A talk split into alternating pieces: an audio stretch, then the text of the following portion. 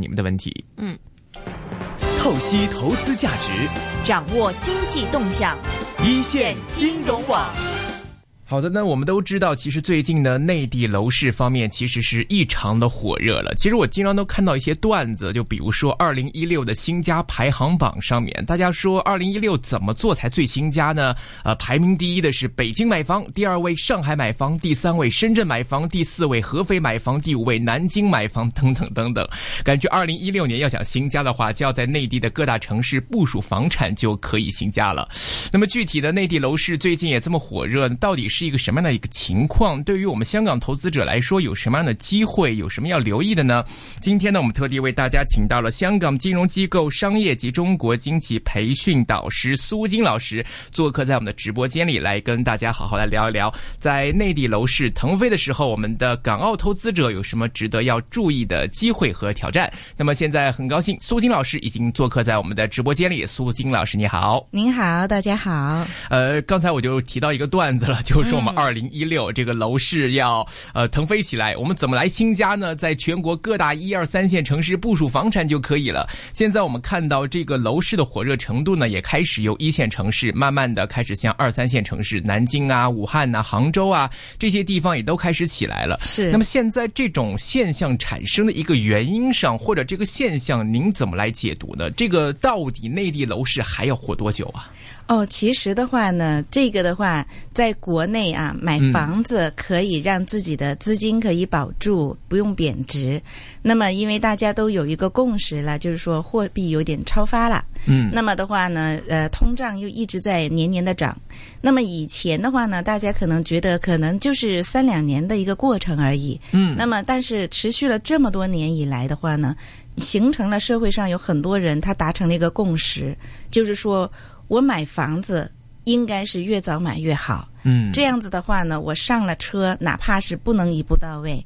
我上了车，将来我有机会可以换房。但是如果我要是拖拖拉拉，一直都不买的话呢，很可能在一线的城市里边，或者强二线的城市里边，到我醒悟起来，我要真的要买了，我孩子都大了，那个时候才发现房价已经很高了，那么自己辛辛苦苦攒的钱已经不够付首付了，所以在这一个普遍的共识底下的话呢，买房子的年龄就越赶越早，年轻人呢就越来越焦急要买房。嗯那么很多在一线城市能够有能力买房的，那么他肯定会首选一线城市。可是如果他的能力不足，可是他又觉得他不买不行，那他可能就会选择强二线。尤其是他本身就是在强二线城市长大的，嗯对于自己的家乡很熟悉，但是他可能在就业和读书的过程都是在北漂或南漂其他的城市里，那么他觉得在我工作的城市我没有办法买房了，那我在老家买一套，那让我的父母有一套好的房子住下来，也是一个好的选择。所以呢，当我们发现去年到今年年初，深深圳、上海、北京的房价都涨上去了以后，第二波来的就是像厦门呐、呃杭州啊、武汉呐、南京啊这些城市的房地产也火起来了，因为他们有很多的年轻人，要么就是在本地的工作的，是知道了我们要买房了，因为已经看到一线城市的这个例子了。那么，在这些城市一线城市工作的人，他又发现，哎，我错过了自己工作的这个城市里边的这一波啊，那我不要错过我老家的，因为我老家的发展是怎样，经济条件是怎样，我们的那个企业的这个盈利能力各方面是怎样，他是最清楚的。嗯所以他觉得，那我赶紧把手头上的钱回老家买一套房。那么，万一有一天我可能回老家，那我还有退路啊。是嗯，其实这一块儿，我们讲到内地楼市呢，其实两三年前的话，我们看内地楼市也没有如今的这么火热。是而且对比话，其实之前可能楼市平平淡淡的，但嗯突然之间就在这一两年间，呃，突然我们变发现买房要开始抢了，对。那么甚至要排队呀、买房都要摇号了，对就是你想买都未必有机会买了。是，而且这不仅仅是一线城市的专利，二三线城市也都开始这样了。是的其实，为什么您觉觉得呃这一两年间会发生这么大一个变化呢？其实的话呢，除了刚才我们说社会已经形成了更大趋势的一种共识以外，所以买房的这个人就比以前多了，嗯，有这种需求的人比以前多了。是人口年纪分层的关系对上，了，对了，还有一个原因就是说，媒体的不断的在渲染和报道，嗯那么他们可能会就是把这个抢房啊、日光盘啊呐、这些信息呢，不断的在传播。渲染，对了，然后的话呢，有许多其实本来没有那么焦急的买家或者是刚需，忽然之间就开始焦急起来，担心哇，一个月就涨了这么多，那我一年的存款一个月就可能消耗掉了，那我下个月再等我就买不到了，是那我赶紧这个月去买吧，就有这种心态了。嗯而且还有一些城市出现的状况就是，它的开开发商卖的房子，其实大部分的买家并不是来自于本地的。哦，那如果要是说很多外地人参与的一个楼盘新楼盘，那么大家就要注意一些风险了，嗯，因为如果要是本地人最了解现场的状况、当时市场的情况、购买力，他们都觉得我们自己都没办法去承担了。嗯但是开发商还是在不断的把价格抬得很高，把四周围的人吸引过来，仍然能够造成这个哄抢的一个状态的话呢，那么其实是脱离了本地的当地的这个购买力，是而外来的人呢，有可能做了接盘侠，嗯那这种就是不理性的了。那么这种不理性的投资，我觉得呢，大家就最好要警惕一下。是，刚才这个苏老师给我们特别提到，就是外地炒房团这个概念。嗯其实我记得十年前左右，其实当时在零六零七年左右的时候，也曾经出现了一个实力非常强劲的炒房团。对温温州州炒房团。嗯那么当时呢，这个除了温州本地的房价被炒很高之外呢，包括邻近的一些像上海啊一些地方，其实当时也曾经有一波的升幅。对但是最终好像在零八年之后吧，其实慢慢的随着这个温州的这个爆包泡沫啊，其实这个整体就一蹶不振了。是其实这一次我们又同样出现了，比如说这个各地的一些炒房团去外地来扫楼的这种情况。是其实这种现象对比回十年之前的话，您觉得会不会说大家都最关心的就是这个楼市会不会有泡沫，会不会爆包？现在买了之后会不会楼市一蹶不振，真的套在里面了？现在会不会还有这种可能啊？有啊，有。呃，可能也就是因为零六年的时候，温州炒房团的名声太响 了，是，然后的话呢，这个故事也被广泛的渲染了。嗯，那么许多人他累积了这么多年的经验以后的话呢，都在模仿这种模式。那么，所以他们如果要是去到外地去买房的话呢，我们常常常就提醒朋友，如果你要是有足够的资金实力，那么你买了又有真实的需求，万一这个房子买过来没有办法出租，也无法套现卖给别人的话，你自己拿在手上对你压力不大，那也无所谓。但是如果要是说你买回来了以后，你就是为了急速的转手，其实中间牵牵涉的这个各种的费用还是挺多的，因为你没有满两年，这税费是很高的。你不是唯一一道一套的话，又有一些税费。那么，然后你这个持有的成本里边，其实你要公款还房子的这个贷款里边有利息有本金。嗯那么时间一长了的话呢，那么这个总成本就会一直一直的往上抬。是。如果你买过来的价钱就已经脱离了当地的本地人的这个呃购买能力的话，那将来二手房你要在卖的时候是有一定的难度的。嗯那么其实当初温州的那些炒房团，它是在获利是也是在一线城市，那么后来也就被压制了。嗯那么现在如果要是自己的实力不强，跑到二三线城市去买房，万一在套现的过程里面出现了这个不顺利的状况的话，那资金链要断了，那很可能会影响一个人的信贷的这个记录。对，嗯同时呢，这一种呢也可以侧面看出来是一种泡沫，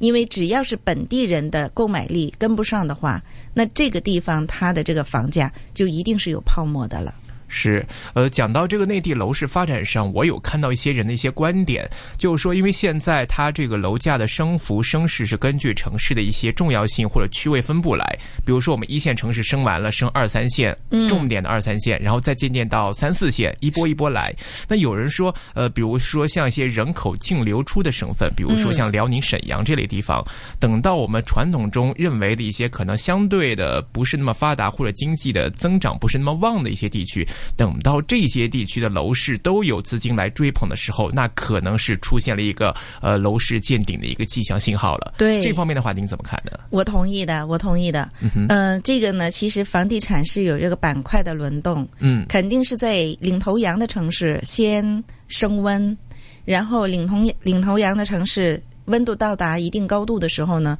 就实行了一些政策来呃让它降温。嗯那资金没有地方走呢，又流到了强二线，强二线又降温的时候呢，又到了强三线，或者是呃弱二线。嗯那么因为的话呢，这个温度的话呢，不能让它太高，所以我们政政策上呢，就是有分城施政。那么每一个地方政府呢，按照自己的情况来调控。但是当没有竞争力的城市都开始出现了炒房的时候呢，其实就是说，呃，这个这个能够获利的空间已经越来越小了。嗯，它的风险也越来越大了。那么无法保证自己风险可控的情况下，那么再去追捧的话呢，其实就已经有一些赌博的性成质性性质了。是，所以这个也可以说是泡沫呢吹到最大，那这个时候就真的不安全了。嗯，所以您觉得现在整体来看，内地楼市未来的成长空间呐、或者上扬空间，您看还有多少？或者说这一块儿，您觉得如果说真的有一些投资者觉得想呃顶风作案，然后这个逢高入市的话，您现在对这一块儿，您觉得呃可行吗？是说呃，它可能即便说我不涨了，最起码我不会爆。您觉得，如果说真的可能上海啊，我有刚需，或者是有一些高位城市我有需求的话，您觉得现在还是买的机会吗？哦，如果要是说在呃发达的城市里边，嗯中国有几个特别发达的城市里边，那么真正是自己刚需的，要作为自己住的房子，我觉得要多走、多看、多对比。嗯那么你在找房子的过程里边，多走几个片区，嗯多看几套房子，一手、二手都对比，然后找出性价比最好的、综合质量最高的。嗯比如说楼层、朝向、户型各方面都符合你的要求的，嗯，那么再去斟酌自己的购房能力去买。那么这种房子是可以买的，但是先决条件就是你的这个每个月的还款不要嗯超过你的总收入的百分之四十五。哦同时手头上呢要预留一笔资金，房子买过来，无论是毛坯房你要去装修，还是说二手房你可能要翻新换一些家具，做完了这些以外，还要留下两年的这个月供，嗯作为万一泡沫爆破的时候，你还能够撑过一个呃黑暗期，嗯是因为我们谁都不知道呃什么时候泡沫会见顶。因为除了有国内的因素，还有国外的因素，嗯那么每一次的金融危机到来之前，都不会提提前半年敲响警钟的，所以我们一定要有这个公款的能力。那自己住的话呢，不是两年三年就换房的，嗯我们买下来了，遇到了一个经济的周期，我们只要熬过去了，房价又会回去的，因为它是在强，呃，这个经济能力和这个经济基础的城市里边，它遇到了经济的危机以后，它一定可以康复过来。嗯可是如果要是在一些呃人口净流出、呃产业不完不健全或者是经济能力不强的城市，遇到了冲击以后，它的康复期往往可能会比强大的城市要弱一些、嗯长一些。那这样子的话呢，就可能风险就大一些了。是，呃，其实呢，近几年的话，也明显看到这个内地楼市对于一些港澳居民啊、投资者的一些这个吸引是越来越强了。嗯，那么往往在一些这个本港的一些地方呢，都会看到一些内地地产商的一些广告啦，是或者说周末的一些看房团啦啊、呃之类，也伴随着这一块呢，其实政策上也有一些放松的迹象。其实是这一块内地楼市的一些这个投资部署方面，对于港澳居民的这些呃投资政策方面，现在开放程度是怎么样？可以给大家介绍一下吗？嗯，以前呢，我们从零六年开始呢，就有这个限外令。嗯，那么香港居民一个身份证呢，只能在全国范围内买一套房子。嗯，所以买房子的时候，你一定要选对 城市，是对自己最最有帮助的。只有一个机会啊，对，只有一个 机会。是那么，但是去年的八月底的时候呢，就取消了限外令。那么，所以呢，即便是在上海买了一套房，也能够去深圳买一套房。嗯，但是呢，它是有这个贷款的这个要求的，所以你不能够说每一套房都当自己是首套能够借到百分之七十，嗯其实不是这样子的。另外呢，就是说，呃，我们香港朋友如果要是去买房呢，最好是根据自己个人的需求，比如说我在某某城市是有工作需要的，嗯深港两地跑，或者是上海、香港两地跑，北京、上海、哎北京、香港两地跑，那么就在你经常出差、经常要工作的地方，配置一套房产是一个很好的选择，因为这样你就不用长期的住在酒店嗯或者租房子了。另一方面呢，就是说要对你最熟悉的房城市嗯哼，去购买，因为只有你最熟悉的城市，你才容易拿到信息，你才容易判断它的这个信息的真假，以及对自己适不适合。嗯还有一样呢，就是说尽量选择成熟发达的城市，因为相对来说，它各方面都比较接近香港的这个呃情况。嗯呃，无论是买卖的手续的过程啊，或者是效率啊，各方面呢都比较公开透明一些，那么呢就办起事儿来就容易一些。嗯那么还有呢，就是说专业人员的服务呢也会比较到位一些。嗯。其实现在这个近几年来看呢，这个之前香港的居民去买房呢，可能更多的是关注在这个广东省一带，嗯因为看到这个，因为离得近，那么很多人会选择说我在广东买一块相对大一点的物业，那么我可以去度度假呀，休息一下，或者是是有这个乡下有亲戚在那边的。对了，现在慢慢的开始覆盖到全国方面了。是那么现在买的房产的机会多了之后，那么按揭方面的话，其实大家很关注的一个问题了。那么在这一块儿，刚才您介绍了第二套房可能借不到七成，只能借三成了。是那么大家更关心的问题就是在按揭的这个利率方面了，嗯，因为我们知道国内这个息始终还是比香港要高一些的。是那我们如果在国内部署一些这个地产、房产项目的时候，是否可以选择本地银行的、本港银行的一些按揭的一些利率或者一些服务，然后在国内来买房呢？可以的，可以的，因为呃。要看，如果你要是买的是一手楼盘的话呢，要看开发商合作的银行里面有没有外资银行、港资银行。如果有的话呢，就可以选择。那么我们买二手楼盘的时候的话呢，二手房的话呢，其实就可以自由选择了，因为是自己找银行嘛。那么这种情况之下呢，你只要有香港的工作的这个证明，嗯，收入的证明，你要有这个交税的记录啊，那么然后提供银行的流水账，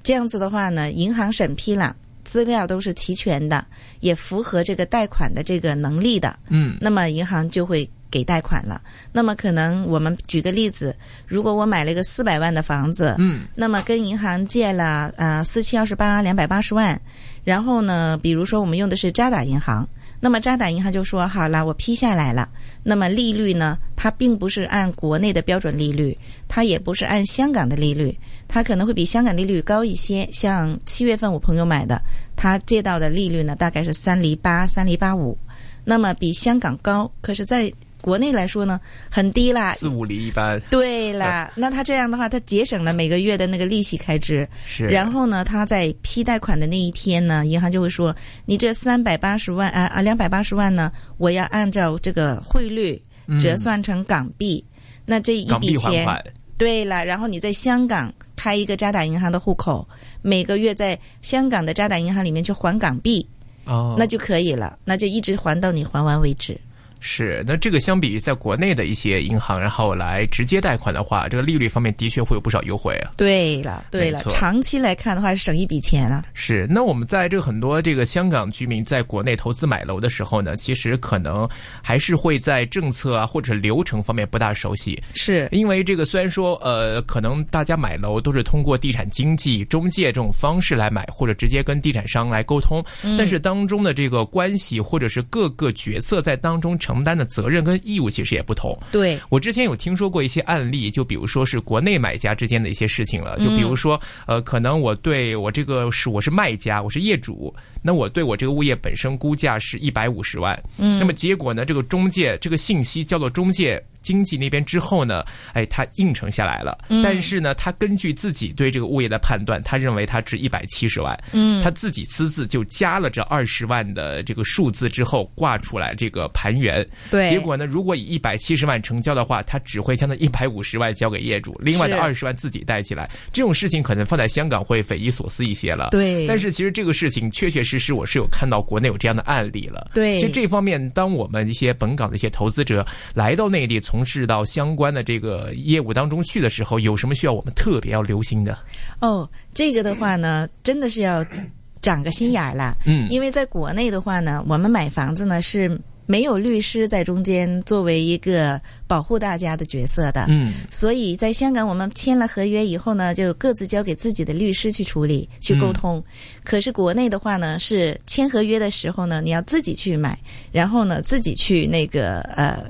就是做这个保护自己的这个动作。嗯所以呢，首先就是这个价钱，你要定好了以后呢，就不要让中介拼命的压价砍价的时候呢，一再的放低自己的底线。嗯你知道了市场的价格，银行的评估是多少，你就坚持自己的底线。嗯，第二个呢，就是为了避免刚才您说的，我是 A 业主，中介是 B 的一个角色，然后他们找到了一个买家是 B 买家，最终成交的时候呢，要么就中介吃了差价，要么呢他可能转借给第三者、第三方 C。才是真正的客户的话呢，中间这个差价就就就自己的损失。嗨如果不想出现这种 A、B、C 的状况的话呢，我们就坚持签合约的时候要见到真实的买家。嗯我要跟买家面对面沟通，我要告诉他我的价格是多少，嗯，你是不是也是用这个价格，嗯公开透明。然后的话呢，在合约上面还要写上啊，这个我的房子只卖给签合约的这个人，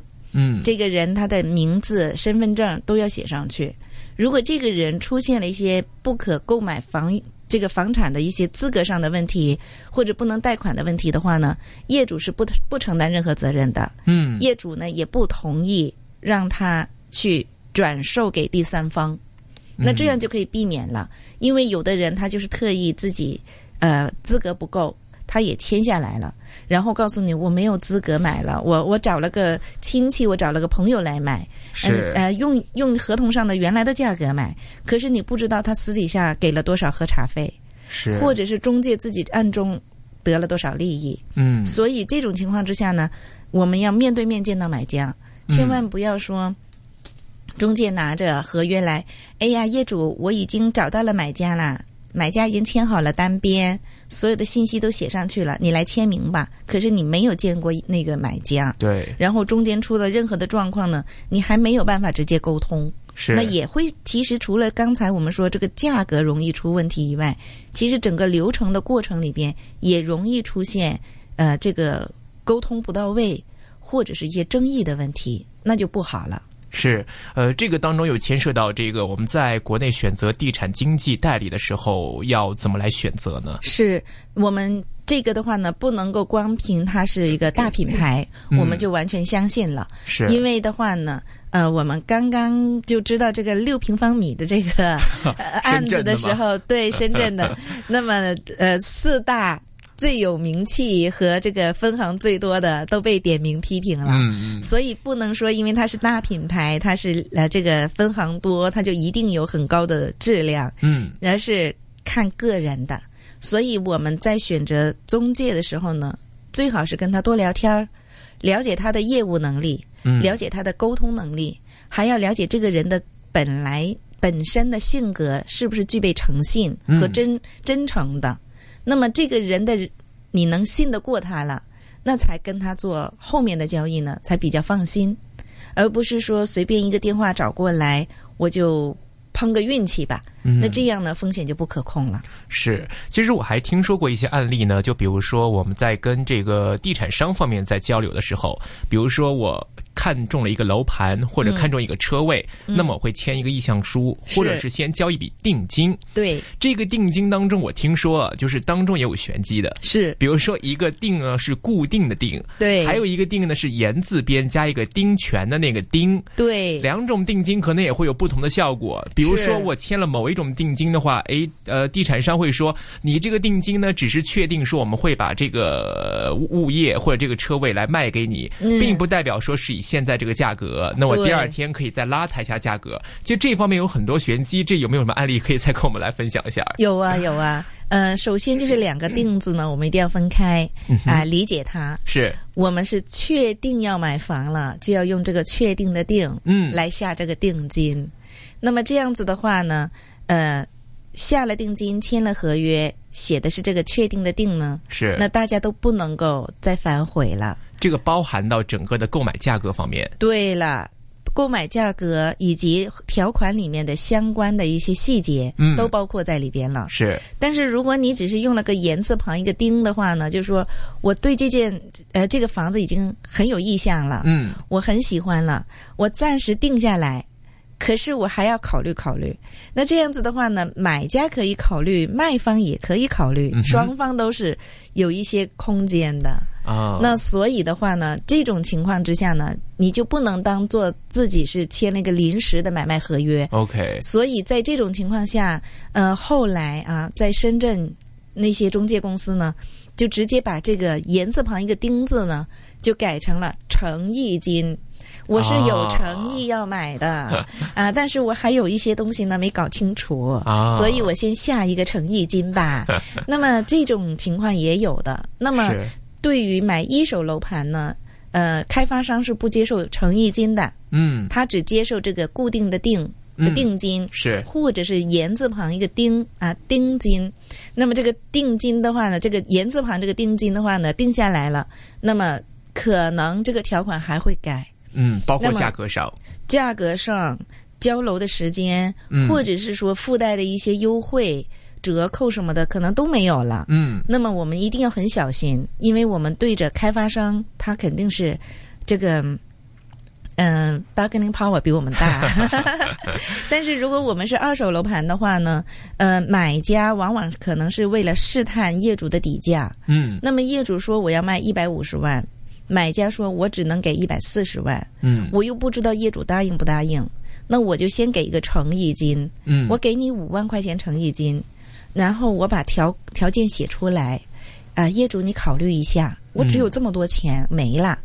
那么业主看一看，啊，价格没有差很多，各方面的细节条款也都可以接受。那好吧，我答应你。嗯，然后这个时候呢，中介就说：“那这个钱呢，诚意金就换成决定的定的定金啦。啊，那么业主说可以，那就业主收了钱，签了那个字儿，收了那个收据给那个买家，那这件事情才叫做真正的定下来。才做实了。对，这个步骤在香港好像就没有。嗯香港呢，你要么就直接就签了个临时买卖合约，是就已是经有法律效应了。对对，并不能说我有一个诚意金过来，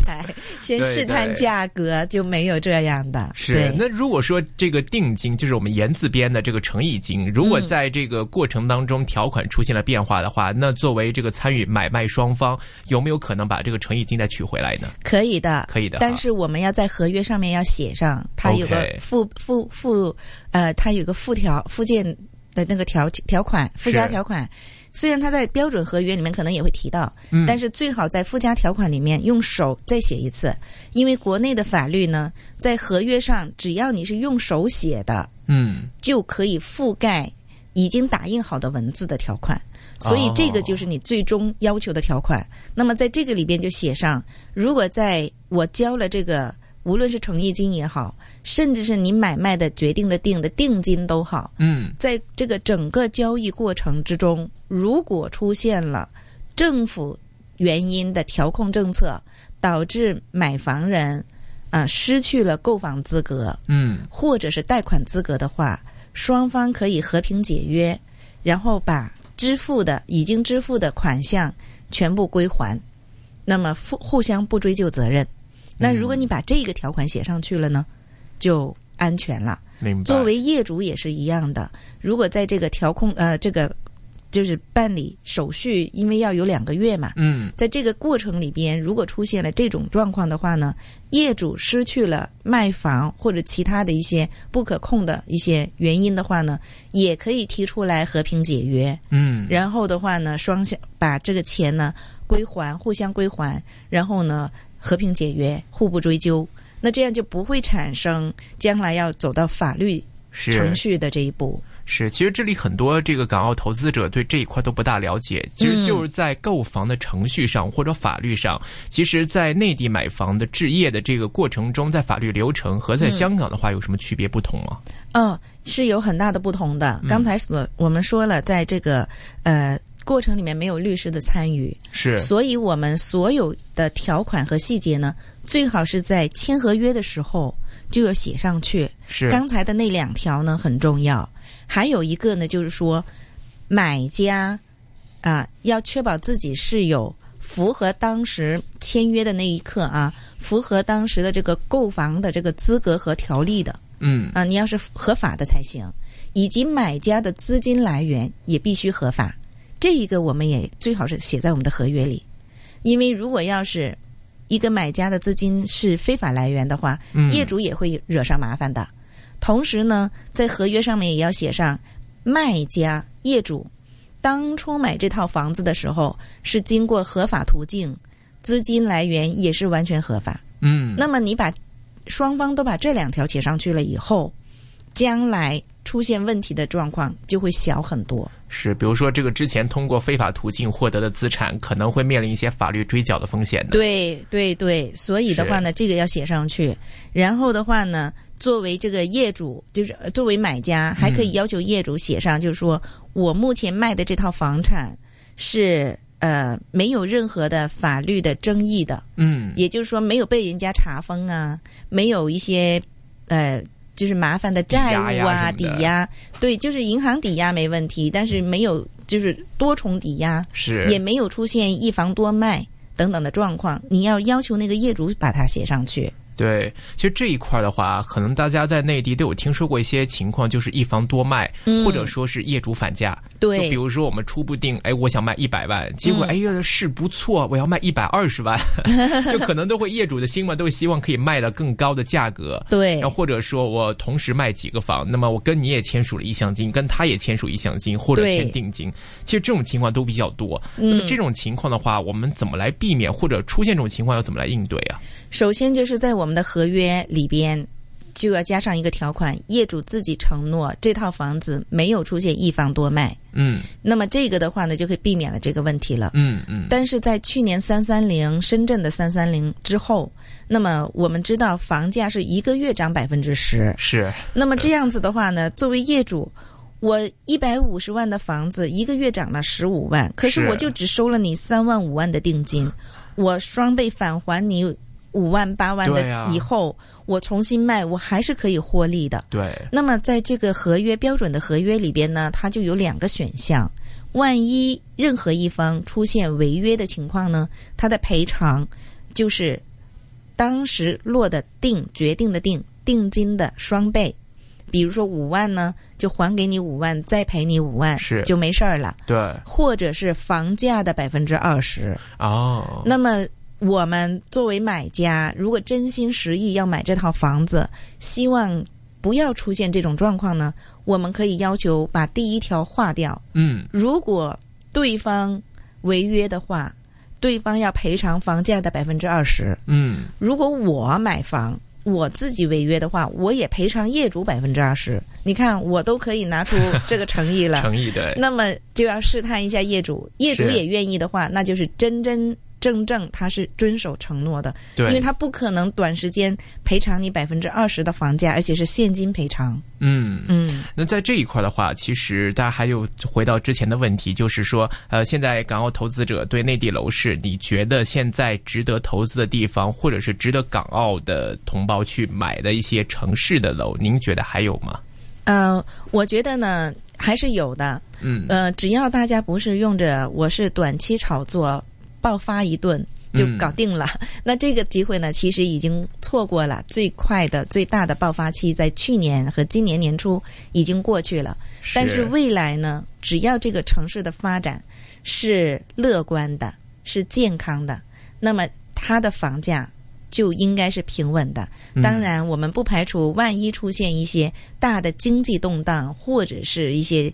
不可预测的大的黑天鹅事件，嗯那会出现一些波动。但是如果要是长期持有的话呢，还是可以值得的。嗯比如说北京，北京到了二零二零年的时候，它的地铁会有二十多条路线，嗯超过一千平方，就是一千公里的这个里程。嗯，那么出门就是地铁了啊，还要看好地图，二十多条地铁线别坐错。一千多公里，这个可能从香港都已经出了广东省了。对了，对了，它这个北京的这个地铁的密度是是相当相当大的。那么，所以呢，呃，还有就是深圳，深圳比如说到了二零二零年，它的地铁线路有四百七十多公里，嗯那么这样子的话呢，也是出行相当方便的。那么，所以呢，如果它的城市规划有这么大的投入，那么居民的生活肯定会便利起来。更重要的是，它的产业，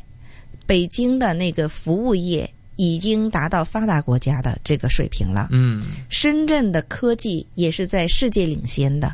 那么我们知道，南山的 GDP 早就超过香港了，福田的 GDP 也超过香港几仅年仅了。是深圳的一个区域。对，嗯那么全面超越呢，有可能在今年，最晚就明年，整个深圳的平均 GDP 会超过整个香港的平均 GDP。嗯哼，那么深圳还是一个人口净流入的一个城市，是那么它这个势头只要不改的话呢，在这个地方你买一套房子，无论是自己住还是作为投资收租，那其实都是一个比较好的理想的标的。嗯前提是必须不要超过自己的这个百分之负四担十水五平的了水平，是两年的月供，然后呢，你要有这个长线持有的心态。是，讲到这里，其实香港这边呢，我看到投资者大家在香港买楼、投资地产上，大家很讲究一个回报率吧。对，就是说我的租金回报跟我的这个购房总值的话，要成一个回报比。对那，现在你看，其实本港市场上一般三厘几的一个回报，基本上还是有的。嗯那么如果其实我看在内地的话，因为可能是真的物价、消费水平的关系，嗯，即便说你可能上海啊、北京、深圳的楼去到很高的一个楼价了，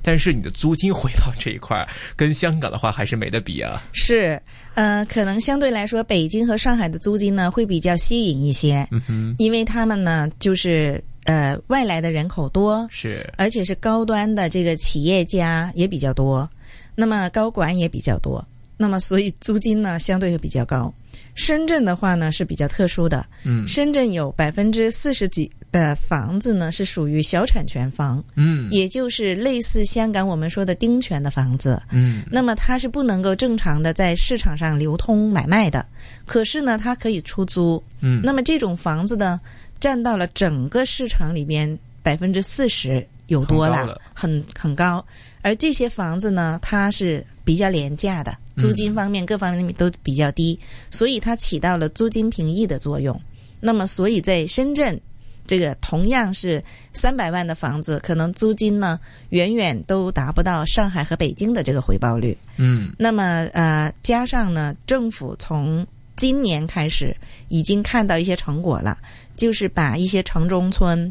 呃，如果它的地段很好，但是它又没有破旧到一定要拆掉它，那就把整个城中村里面的房子，呃，整整改一下。啊，维修一下，把它的这个通道啊、消防啊、电梯啊都弄好，然后的话呢，就出租给人才，嗯那么只要你符合人才资格的条款的，那可能你的租金只是市场上三分之一左右。哇哦，那么这样子的话呢，可以保留深圳的竞争力，吸引外来人口在这儿住。嗯然后呢，深圳政府也说了，我们要动用一千亿来做一个大的企业，然后呢，专门就是做这个嗯、呃人才保障房，嗯，来出租给人才。是来津贴给人才，提供大量的这种房源。所以，如果打算在深圳呃买房子收租呢，回报率一定比不上上海或者是香港这样高的租金，因为它有这样的一个特殊的背景。是可是呢，它的房价的回报呢，可能就已经抵消了这一方面的这个损失了。 的确，嗯呃，那么讲到这里呢，其实深圳就是香港的邻居嘛。对那么一路呢，其实香港在发展，深圳可能发展的会更快一些。嗯其实这里也提到这个自贸区方面，那么在广东方面有看到这个南沙啦、横琴啦，还有前海。对那，么前海其中离我们是最近的一个了。是，其实前海很多人对它就是又爱又恨，为什么呢？因为觉得前海可能一方面真的会为香港的一些年轻的一些创业呀，或者企业家会有一些新的平台跟机会，是，但另外一方面也势必会对香港的这个地位来造成一定的冲击。其实这一块前海方面，我知道你也在关注这一块，嗯目前在这一块发展情况上，或者是未来目标上，您看法怎么样？我对前海的发展一直都是比较乐观的。嗯，首先呢，就是说在基建方面投资的这个金额真的是前所未见的，是，它的规模之大呢，我亲自去考察了这个地嗯，地段，然后去走到这个地盘里面去看。真的是走好久好久都看不到尽头的，哪怕我站高空三十几层楼、四十几层楼，用嗯照相机拍过去，都是一望无际的。哦，那么这个这么大的一块处女地，要是建设起来的话，它所提供的就业机会是不可限量的，嗯，它可以创造的这个经钱呢经济的这个效益效益，也是不可限量的，这绝对是未来十年、二十年深圳最大的一个启动器，经济的这个发动机。对于香港来说呢，我觉得香港的年轻人应该放眼世界，我们的现在的生活环境不再像我们父母那样。只要是肯努力、肯打拼，就一定可以有一个好的出头天。嗯，留在香港都可以有很好的发展。现在世界是一个地球村了，所以如果我们只把眼睛放在香港的话呢，不一定有最好的选择和未来。嗯嗯，但是如果我们可以投入到深圳去看一看前海的机会，那么作为一个双城的互动，对于年轻人的发展来说，未必是一个呃不好的这个选择，反而应该是一个比较更宽阔的一个选择。在深港的合作区里边，它还有一些深港青年的梦工厂。是是专门吸引香港的创业人，啊、年轻人，把你最好的一些项目带去，然后他们那边会支持你发展。在这个地方的话呢，将近有百分之一半儿，因为有百分之四十几的创业团队是来自于香港的，是，所以而这一个起步已经可以给大家看到，如果你有能力、有梦想，而你的这个呃这个创业的这个主题是符合国家、符合前海它的要求的话，你到了这里其实是可以找到机会的。是，明白。今天非常一个全面的分享。那么今天我们非常高兴请到的是香港金融机构商业及中国经济培训导师苏金老师来做客到我们一线金融网，来给我们香港听众来全面的分析一下在内地楼市方面的部署的一些注意的事项，包括说对呃深圳前海等等未来发展方向的一个前瞻和自己的一些想法的分享了。今天非常高兴请到苏金老师，非常感谢你，谢大家谢谢